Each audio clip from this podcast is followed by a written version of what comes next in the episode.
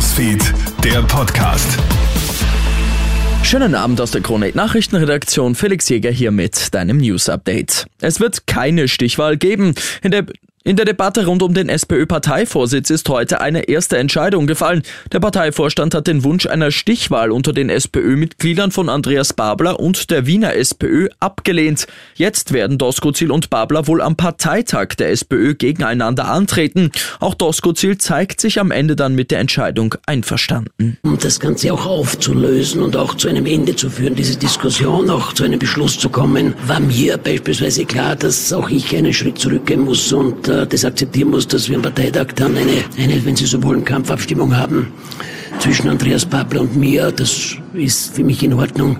15 Monate bedingte Haft. So lautet heute das Urteil gegen die Ex-Familienministerin Sophie Karmasin am Wiener Landesgericht.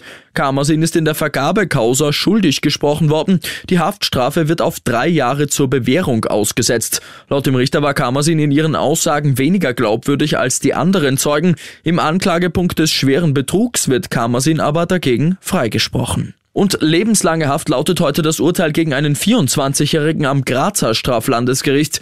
Der Mann hat gestanden, eine 41-Jährige mit einer Vielzahl an Scherenstichen getötet zu haben.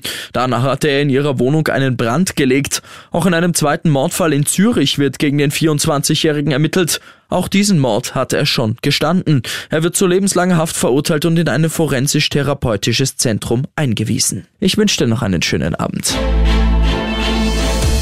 Krone Hits, Newsfeed, der Podcast.